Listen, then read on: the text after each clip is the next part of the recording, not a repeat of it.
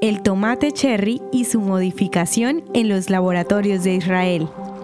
Los pequeños frutos rojos y redondos que hacen parte de las ensaladas, pizzas, salsas, guisados y cientos de platillos preparados alrededor del mundo son originarios del continente americano. Sus raíces se pueden rastrear a lo largo de América, desde México hasta Perú. La variedad de tomate cherry deriva, según dicen los expertos, de una variedad silvestre de la zona andina.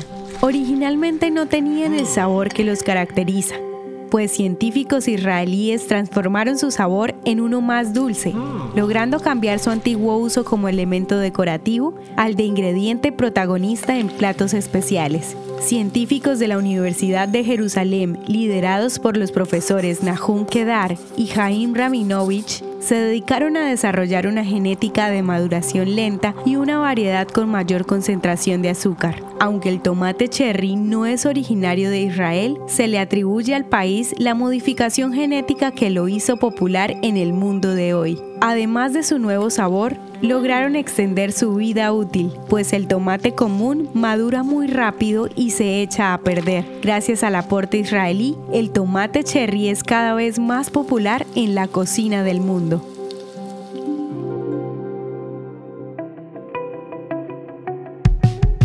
Esto es Audio Historias de Israel.